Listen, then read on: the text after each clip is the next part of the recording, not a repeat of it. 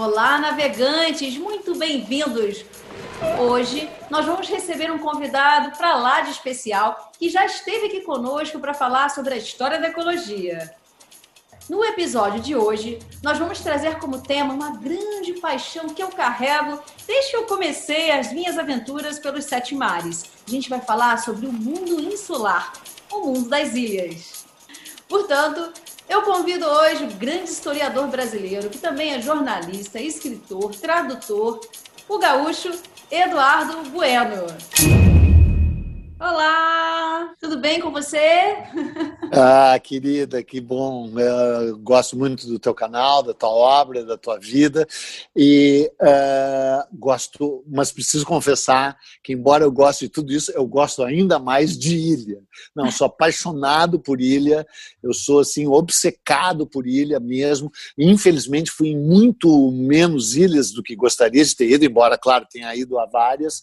Eu gostaria de ir a todas.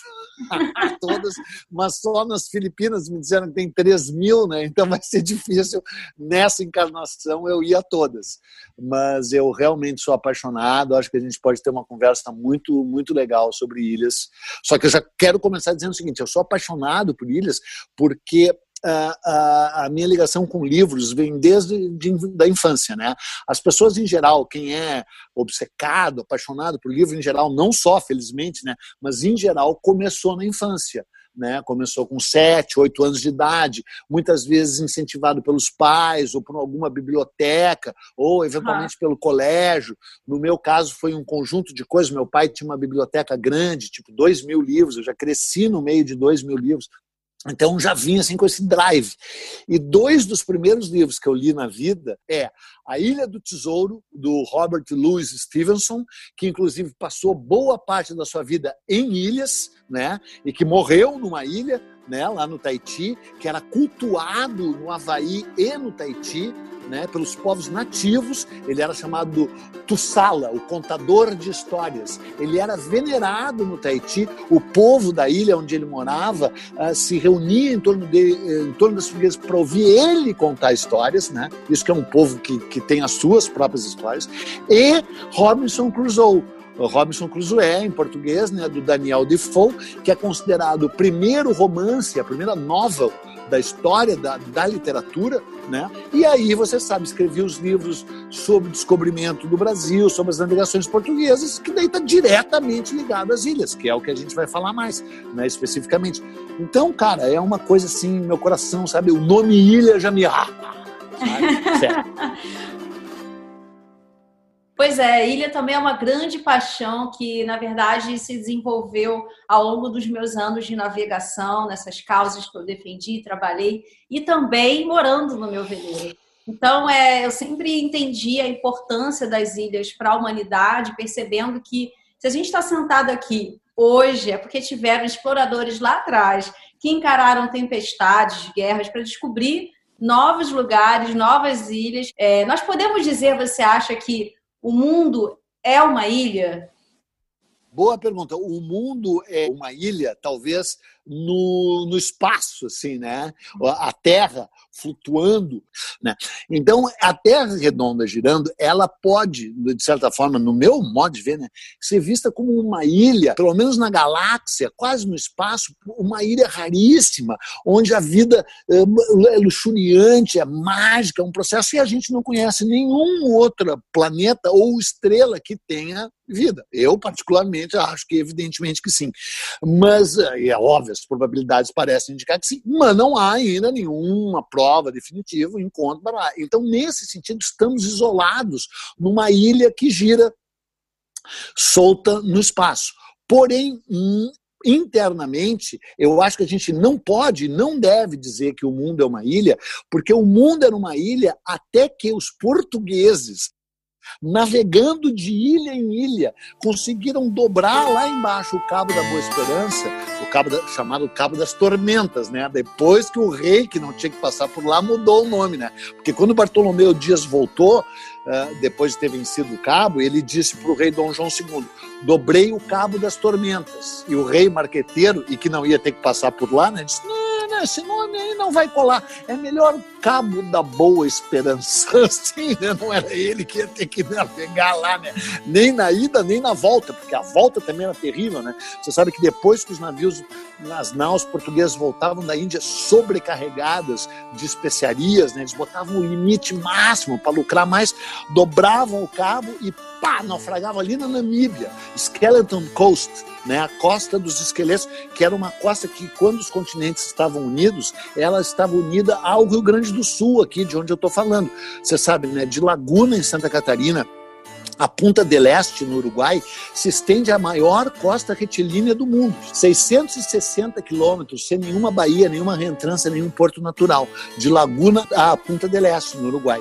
E eram unidas, e os continentes se separaram ali. Só para terminar aquela resposta lá. Aí, quando os portugueses vão navegando de ilha em ilha, de ir e ir, porque as pessoas dizem assim, ah, os portugueses saíram de Portugal, depois de um tempão chegaram na Índia, né, uma, um prodígio, né, o chamado périplo africano chamou, porque para chegar na Índia eles tiveram que dobrar, sobrepujar a África, e não acabava nunca, não acabava nunca. Quando terminou aquele bojo ali da África Equatorial, eles acharam que tinham chegado, mas não, ainda tinha toda uma vasta extensão para baixo. Mas eles fizeram isso indo de ilha em ilha, de início, né? Eles saíram, foram para Madeira, Madeira os Açores, Açores as Canárias, Canárias Cabo Verde. Aí depois do Cabo Verde praticamente não tinha nenhuma, era bem difícil. Tem algumas ali que não sei se a gente vai conseguir falar, mas ali que você falou que é aí na Namíbia, ali perto da Namíbia, perto não porque é longe de tudo, tem Santa Helena, Tristão da Cunha, umas ilhas quase inatingíveis, né? Umas ilhas assim muito remotas, né? Que, que, como o próprio nome indica, pertencendo aos portugueses, depois os ingleses tomaram conta, acho que até hoje é dos ingleses, e aí dobraram o cabo e chegaram na Índia. Então, quando eles chegam na Índia, eles dão início à era da globalização. Os portugueses provaram que os mares não eram uma barreira intransponível, pelo contrário, eram a maior e mais eficiente rota comercial. Então, para o bem e para o mal, eles deram início, no momento em que o Vasco da Gama chega na Índia, à era da globalização. Cara, é inevitável. A globalização pode ter os seus problemas e seus defeitos, mas a humanidade é e sempre quis ser global. O homem, mesmo antes de navegar, os, os humanos pré-históricos saíram numa grande migração a pé da África e conquistaram, colonizaram o globo inteiro. A humanidade é e sempre vai ser global. Mas o que realmente fez com que a humanidade fosse global foram as navegações e as navegações através das ilhas minha primeira ilha, que foi St. Kitts and Nevis. É uma ilha que particularmente depende do turismo japonês para sobreviver. E aí, conectando as ilhas de St. Kitts and Nevis, me lembro muito bem, falando aí já de tradições meio bizarras, das Ilhas Faroe. E as Ilhas Faroes, é, eu tive lá duas vezes. Pequeninha, nas Ilhas Faroes, o que acontece é, durante, enfim, né, uh, há muitos anos é a matança baleeira. E aí, na minha primeira vez lá, foi é, quando eu fui fazer uma investigação disfarçada. Eu tinha uma câmera no segundo botão da minha camisa. O meu trabalho era fazer amizade com os baleeiros, então, portanto, eu ia para os bares, ia para os locais onde os pescadores, os baleeiros frequentavam, como se fosse assim uma turistona observando. Na verdade, essas imagens eram capturadas por uma série de TV que foi é, da Discovery Channel. Eu ia, que eu ia colocar que a Noruega, né, é um país que todo mundo que conhece, por um lado, ama, né? Um país admirável, né? Lindo, além né? da beleza física da, da Noruega. Um povo incrível, com um design incrível, com uma uhum. comida incrível, né? Quase um modelo, assim, de, de sociedade é o país que ainda caça baleia ou caçava. Assim, não é. tem cabimento, né? não tem explicação. Porque, cara, você pega assim, sei lá, um país escroto, tá cheio de países escroto, o cara caça baleia, daí tu tá, é uma merda, mas tá, tudo bem, né? Agora, Japão, com é. esse nível de tecnologia, de dinheiro, de papapá. E Noruega é uhum. muito doloroso, porque suponhamos assim, o Peru né, que caçou muita baleia, não sei, acho que hoje parou, mas suponhamos assim que o Peru ainda caçasse baleia. Pô, tem explicação, né? Assim, uhum. não que eu concorde, mas né, um país uh, periférico, com mil problemas estruturais, até por causa da dominação, foi destruído. Era o Império fabuloso, o Império Inca, com seus problemas também, né? Porque o Império Inca era bem, bem autoritário, né? Bem conquistador, dominou vários povos. Mas tá tudo bem, pelo menos era uma coisa dali. Foi destruída pelos espanhóis. Daí um país hoje periférico, de terceiro mundo, tipo o Brasil. Aí tá, o Peru caça baleia. Daí, pô, Claro que não é bom, mas dá para entender. Agora, Noruega e Japão não tem perdão, não tem é, perdão. É, é inacreditável, é justamente aí que eu queria entrar com você, né? Porque nas Ilhas Faroes você entra nos supermercados e você vê produtos que vêm do mundo inteiro, uh, coisas que vêm uh, do continente pela Dinamarca. O que, que explica países do século XXI, em no caso entrando ilhas que estão, são extremamente uh, ilhas que são extremamente desenvolvidas é, terem tradições tão antigas e tão desnecessárias, porque eles não precisam mais. Antigamente era uma questão de subsistência, né? Hoje em dia não. O que explica ilhas tão maravilhosas e tão desenvolvidas manterem práticas tão antigas e tão desnecessárias. Ô, Bárbara, vamos começar tudo de novo? Teríamos uma nova chance, Adão vamos e Eva. Açores, vamos! Dá vontade, né? Cara, eu não conheço os Açores, eu fico muito, muito abalado, na verdade, de, de não conhecer os Açores por dois motivos. O primeiro é por, nesse contexto dos descobrimentos portugueses, nos, nos quais os Açores foram chaves. O segundo é porque eu sou de Porto Alegre, no Rio Grande do Sul, e toda Santa Catarina e Porto Alegre tiveram uma grande influência açoriana. Né? E é importante colocar por que, que esses açorianos vieram trazidos para cá. Porque o açúcar, que é um dos maiores malefícios do mundo, né? Ah, eu gostaria que as pessoas ah, falam mal de cocaína, tem mais é que falar mal de cocaína. Só que cocaína pelo menos dá barato, mas o, o, o açúcar, o açúcar é uma, uma droga branca uh, refinada com um processo de refino similar ao da cocaína, horrorosa, que as pessoas nem consideram droga e que foi a droga que enlouqueceu o mundo e por causa dela a escravidão renasceu em larga escala. A escravidão era feio ter escravos em 1500 e pouco. Tinha tido escravos lá em Roma, na Grécia, anteriormente, na Antiguidade. Estava assim, depois da Idade Média, assim, não era legal ter escravo. É o açúcar, a partir da plantation no Brasil e no Caribe, nas ilhas do Caribe, que faz renascer a escravidão e que dá a ela uma dimensão que ela nunca tinha tido na história da humanidade. Nunca tanta gente no planeta foi escravizada quanto por causa do açúcar, não é? E o açúcar ele é originário de uma ilha, lá da Nova Guiné. Foi levado para a Índia pelos indianos que descobriram a forma de transformar, de, de, criar doçura cristalizada, que é o açúcar que pirou a humanidade. Acabou o açúcar, daí subiu onde é que tem açúcar? Bem assim, sabe? Igual a cocainômano, sabe? O açúcar criou uma loucura no, no sapiens. O sapiens sofreu uma mutação, é o único animal que tem um barato total com açúcar. Né? O açúcar mudou o mundo, como você sabe, para muito pior. Né? E aí os mercadores árabes levaram a cana da Índia para a Arábia. E os italianos levaram para uma ilha, Sicília. E aclimataram a cana na Sicília. Os portugueses roubaram as mudas da Sicília e levaram para Madeira e para os Açores. A Ilha da Madeira chamava Ilha da Madeira porque ela tinha uma floresta tão densa, tão densa, era só madeira, era só floresta, que os portugueses ficaram sete anos queimando a ilha até Uau. não ter mais nada sim para a cinza fertilizar o solo e eles plantarem cana. Então a cana desertificou tanto a, o, a Madeira quanto os Açores, uhum. né? E tinha vindo e vários pobres tinham sido expulsos de Portugal e mandados para os Açores. E essa superpopulação foi mandada para o sul do Brasil, para Santa Catarina e para Porto Alegre.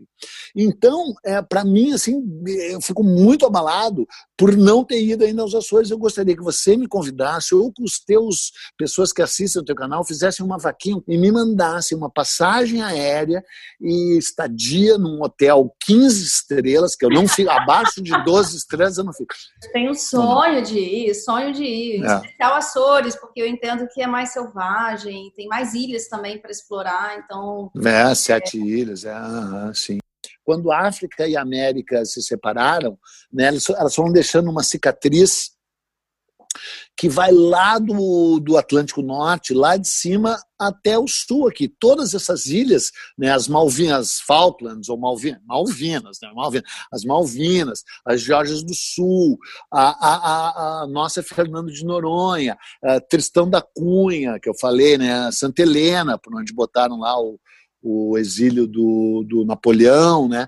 algumas ilhas do Caribe, até lá em cima, é tudo porque os continentes se separaram, ficou uma cicatriz, essa cicatriz expele lava, essa lava criou essas ilhas aí, né? E foi através dessas ilhas que, o, que a Europa conquistou o mundo inteiro. Ah, foram indo de pontinho em pontinho.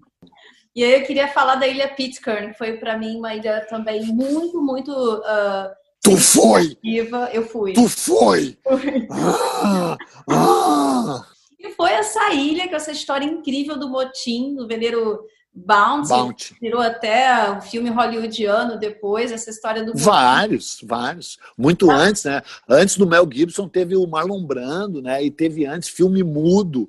Sim. Porque foi essa, esse navio da Marinha Real que ocorreu uh, o, o grande motim no Pacífico Sul os tripulantes que não aguentavam mais, aquele tenente, né, o Fletcher Christian, vocês tinham até falado dele outra vez, tomaram o controle do navio, mandaram o capitão às favas, colocando literalmente ele num barco que ele pudesse ir embora, porque eles não aguentavam mais a, a loucura desse, desse tenente, e se lançaram para essa ilha é, entre Tahiti né, e foram para a Pitcairn, que não tinha absolutamente nada. Isso que é o mais impressionante, né? A coragem. É, Pacífico Sul é uma loucura, né?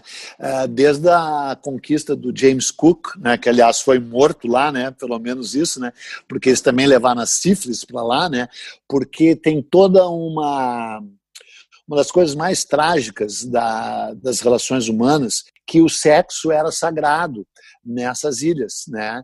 E a e a a Paula tem que pegar uma coisa aqui e já pegou. Um, falou em sexo, ela aparece, é impressionante, é sempre assim. Ah, ah, então, isso é muito importante da gente falar, né, Bárbara?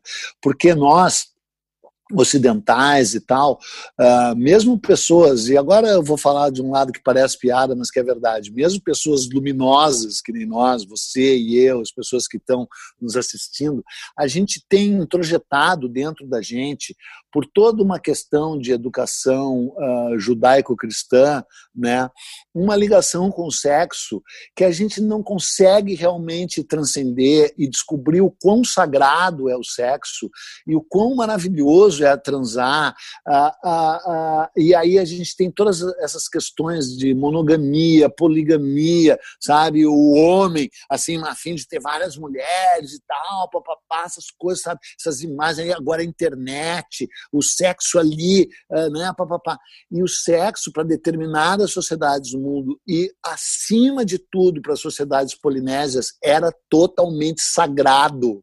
Era um ato sagrado, religioso, e era muito importante a mulher entregar-se ao estrangeiro que chegava com o beneplácito do seu marido ou do, do, próprio homem que ali estava e que era francamente favorável que a sua mulher, que as demais mulheres transassem com o recém-chegado, criando, estabelecendo uma aliança dentro de um contexto que a gente não consegue até hoje entender e que sempre vai pro viés da putaria, assim, da putaria não, mas sabe, assim, naquela coisa, porque, cara, aquelas mulheres lindas, nuas, e uns marujos eh, eh, europeus, britânicos, sabe, navegando há anos, sem mulher, sem nada, com aqueles dentes podres, sabe? Então, é uma tragédia, é uma tragédia das mais incríveis, porque isso levou a, a a disseminação da sífilis, de doenças sexualmente transmissíveis,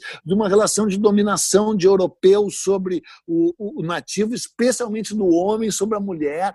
É uma tragédia da qual a gente ainda não se livrou e é um momento que o mundo poderia ter dado uma guinada se esse conceito deles tivesse sido incorporado pelo europeu e não o inverso. Então, um momento da história que nos faz assim, ficar muito triste, porque a gente ainda está aprisionado a esse momento, sabe? A gente não transcendeu sexualmente, a gente não transcendeu racialmente, a gente não transcendeu globalmente. Ainda é um mundo horrorosamente dominado pela Europa, pelo conceito europeu. Uh, e que, no sentido filosófico, religioso, é judaico-cristão, sabe? Tá tudo errado. Aí mistura tudo isso com essa mentalidade torta e torpe do europeu e dessa história de começar de novo. Nós não vamos começar de novo, Bárbara, nós não vamos, sabe? O único jeito de começar de novo era depois do boom, sabe? E começar com uma outra raça, é, é, talvez com Neandertal, porque os sapiens. Uh... Pois Pronto, é, chega. deu ruim. Você tem alguma ilha preferida? Alguma que você carrega uma história assim muito forte, uma memória muito forte? Tem alguma ilha que você não conheceu, que você carrega também essa vontade muito grande de, de experimentar e conhecer, viajar? Então, uh, te falei, né? Como eu li A Ilha do Tesouro, depois eu li o Robinson Crusoe e volto a eles muitas vezes na minha vida. Recomendo para para você, qualquer um que esteja vendo, que leia esses dois livros, né? Que é incrível, incrível. As pessoas ainda, muitas delas associam a um livro infantil, um infanto juvenil, e o mais maravilhoso é que ele pode ser infanto juvenil mesmo, só que eles são muito mais do que isso, ou seja, é uma arte, né? Você conseguir uma coisa que captura a imaginação de pessoas de 8, 10, 12 anos de idade, que depois com 60 anos de idade, com a carga de leitura que eu tenho, você lê e ele te captura de novo, é um prodígio, né? É um prodígio você conseguir essa alquimia. A Ilha de Páscoa, você já foi? Já. De... E é uma loucura, porque a devastação ecológica que acabou com a, com a civilização pascuense, sabe que eles derrubaram todas as árvores para fazer com aquelas estátuas uh, fossem transportadas através de troncos que giravam, né? Daí teve uma guerra tribal horrível entre os chamados orelhas longas e os orelhas curtas, e eles mesmos se dizimaram a si próprios, e quando os europeus chegam a primeira vez, em 1773 por aí, já é uma civilização civilização totalmente acabada, numa grande decadência tal. Os europeus não tiveram nem o trabalho de ter que matar e destruir tudo que eles fizeram com os outros, porque esses já tinham matados a si, a, a si próprios e não sabiam nem direito contar a história daqueles moais, daquelas estátuas. Tamanha tragédia que tinha se abatido. Cara, são muitas coisas. A gente poderia ter, ter, ter falado só o, todo esse período só sobre isso, mas vou tentar resumir. Primeiro, a ilha pertence ao Chile, que é um absurdo, sabe? Como é que uma civilização polinésia está sob o domínio de um país latino-americano ah, com, com, com, e ainda com um viés que o Chile tem um lado maravilhoso, tem um lado muito autoritário e racional. Né? Os carabineres chilenos, que são a polícia chilena, herdeira lá do Pinochet, é uma polícia terrível. Eu sei porque eu fui preso por eles. Não, não no regime militar. Pinochet. É, eu fui preso por uma infra, infração de trânsito, sim, foi uma loucura. É, eu já fui preso em, em oito países diferentes em nove línguas diferentes. Uau! Eu fui presa, eu escrevi... fui presa no Caribe, nessa missão em defesa das baleias. Nessa ilha de Kitty, lá na, em é, qual ilha? É, fiquei numa solitária. Foram dois dias numa solitária, sem ter o que comer sem ter o que beber, tentando imaginar que tipo de delito as pessoas que estavam na cela ao lado tinham cometido. E longe dos meus colegas ativistas na época, foi uma tensão muito forte, porque eu lembro que o, né, a pessoa que estava lá, trabalhando lá, o policial, ele abria de tempos em tempos a janelinha e dizia: Você vai ficar aqui para sempre. E aí fechava. Então tinha um terror psicológico de não saber o que, que ia acontecer comigo. Eu falei: Caramba, eu estou aqui para defender baleias, né? Muito louco, porque no momento que eles me liberaram, eu já tinha, estava um pouco perdida, assim, com relação ao tempo, fui saber depois, Sim. que estão sendo duas noites, né? E aí, né, é, é, no dia que eu fui liberada, eu fui direto para a corte. E aí todos estavam com suas vestes longas, negras, perucas brancas. Togas. Senti pleno século XVIII. Eu relato isso no meu livro Sete Anos e Sete Mares. Vou ler, vou ler. E é. aí a ilha que eu, que eu mais quero ir é a ilha que chama a ilha do Robinson Crusoe, né? Porque você sabe que a história do Robinson Crusoe é baseada numa história real, né?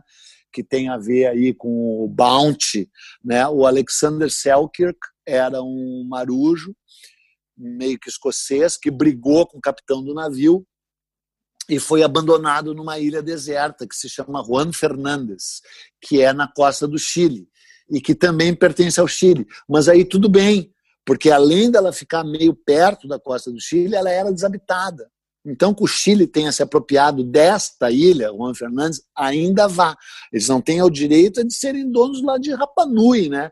lá no, no, no, na Polinésia, né, no Pacífico é bem Pacífico Sul, mas é parente ali, né, do Pacífico Sul.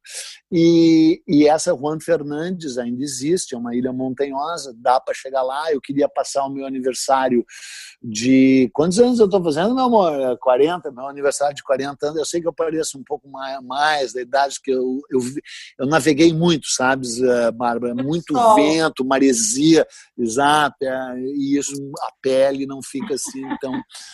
Peninha, é, a gente está falando aqui de uma grande paixão em comum, que são as ilhas, quanto elas carregam é, histórias, ensinamentos, mas é, tem um olhar assim um pouco mais uh, amplo, é, pensando de um jeito macro, que realmente a gente tem que olhar é para o oceano.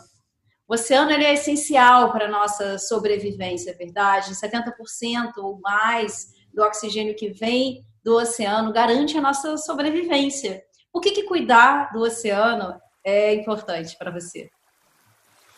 Cara, a vida veio do oceano, né? O oceano é vida, a gente só está aqui por causa do oceano, né? O nosso próprio corpo carrega o oceano, a água salgada dentro de nós, né, cara?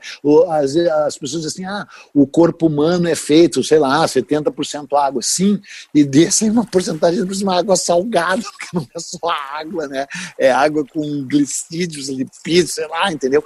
E a vida comprovadamente veio do oceano e o movimento de saída da vida vida dos seres primeiro uh, uh, unicelulares, daí pluricelulares, daí papapá, daí daí saiu ali, caminhou, réptil, sabe? É tão mágico, é tão incrível, você não vê, não perceber, né?